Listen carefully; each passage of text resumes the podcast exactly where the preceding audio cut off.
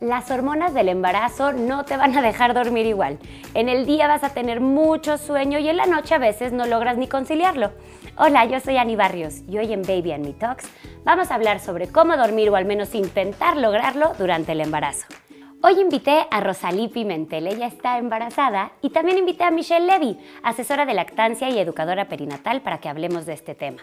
A ver, Sí o no, cuando estás embarazada, todo el mundo a tu alrededor te empieza a decir, aprovecha para dormir ahorita porque cuando nazca el bebé no vas a poder lograrlo.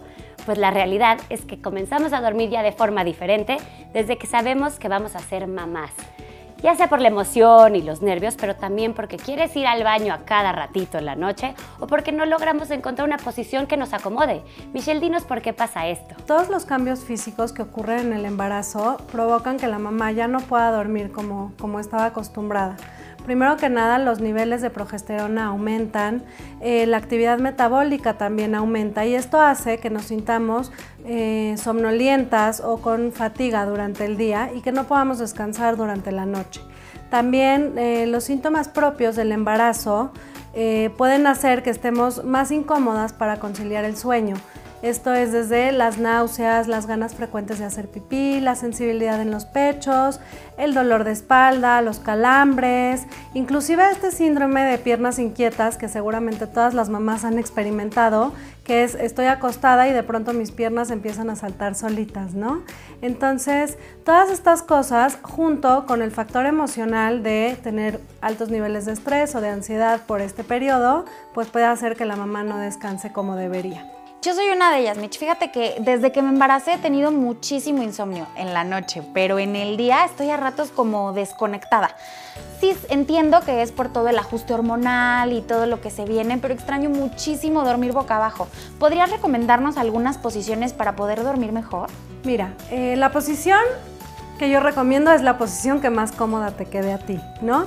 Sin embargo, los expertos eh, recomiendan que las mujeres embarazadas deberían de acostumbrarse a dormir sobre su lado izquierdo y esto tiene una causa física. Eh, nosotros del lado derecho tenemos una vena muy importante que es la vena cava. Si nosotros nos recostamos sobre nuestro lado derecho y presionamos esta vena, entonces estamos impidiendo la buena circulación de sangre hacia el cerebro y la oxigenación, lo que puede ocasionar mareos en la futura mamá. Si nunca has dormido de lado, puedes utilizar los primeros meses para irte acomodando a esta nueva postura porque va a ser la mejor para dormir.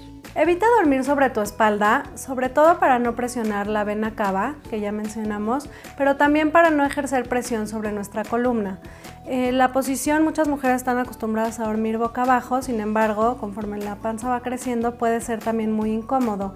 Si esta es la posición que mejor te queda, te recomiendo comprar un cojín en forma de dona para que puedas apoyar sobre ella tu vientre y sea más fácil para ti conciliar el sueño. Yo ahorita no encuentro ninguna forma de acomodarme. Tomo las almohadas y me las pongo de cabecera, me pongo otra entre las piernas, otra en la espalda, abajo de la panza y ya que me acomodé, a la media hora me quiero mover. Bueno, es que yo amaba mi almohada de embarazo ¿eh? Pero sé que cada quien es diferente. Por ejemplo, tengo amigas que no les gustaban y usaban almohadas normales.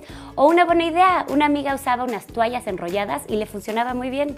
Una vez que encuentres una posición óptima para dormir, puede ser que conforme tu panza siga creciendo, ya no sea la más adecuada para ti. Aquí lo importante es que cambies de posición y encuentres una óptima para que puedas descansar lo mejor posible.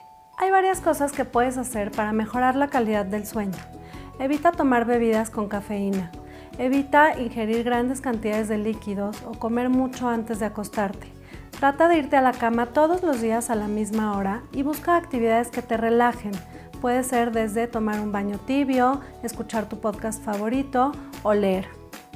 También puede ayudar mucho ponerte almohadas abajo de las rodillas o abajo del vientre cuando te acuestes de lado. Trata de crear en tu habitación un ambiente oscuro y tranquilo. Si te gustan los aceites esenciales, el aceite de lavanda puede ayudar muchísimo a la relajación y trata de mantenerte activa durante el día. Si después de esto sigues sin poder dormir, consulta a tu médico. Recuerda que los dolores de cabeza y los calambres pueden llegar a ser normales debido al aumento en el volumen en la sangre. También puedes consumir alimentos altos en triptófano que pueden ayudar al sueño en esta etapa la leche, los huevos, los cereales integrales, el plátano o los frutos secos ayudan muchísimo a conciliar el sueño. El triptófano necesita magnesio y vitamina C para poder empezar con la liberación de serotonina, un neurotransmisor precursor de la melatonina que ayuda e induce la relajación y el sueño. Por lo que un vaso de leche caliente con un poquito de miel, acompañado o no con un puño de cereal, puede ser una gran opción. La vitamina B6 se encuentra fácilmente en los alimentos antes mencionados y también se encuentra en la carne y en el pescado, mientras que el magnesio está en frutos secos, cereales integrales y legumbres. El magnesio además tiene como propiedades el relajamiento muscular. Recuerda que un multivitamínico como Materna puede ayudarte a cubrir estos requerimientos aumentados que tienes de vitaminas y minerales durante todo tu embarazo. Otra cosa que a mí me funcionó y les quiero compartir es tener una rutina de sueño. Antes de dormir solo trato de hacer cosas relajantes como tomar baños tibios, leer, hacer estiramientos o meditar. Y es que el ejercicio más activo o tomar el celular antes de dormir puede evitar que podamos conciliar el sueño. Y si de plano no puedes dormir, evita quedarte horas ahí en tu cama viendo el tiempo pasar. Mejor distráete un ratito con un libro, un podcast, una película y esto va a ayudar a que concilies el sueño de forma más rápida. Otro consejo, siempre tenemos aquí estos pendientes en mente, mejor los podemos anotar en una libretita y dejarlos pasar. Espero les hayan gustado y servido estos consejos. Nos vemos a la próxima. Bye.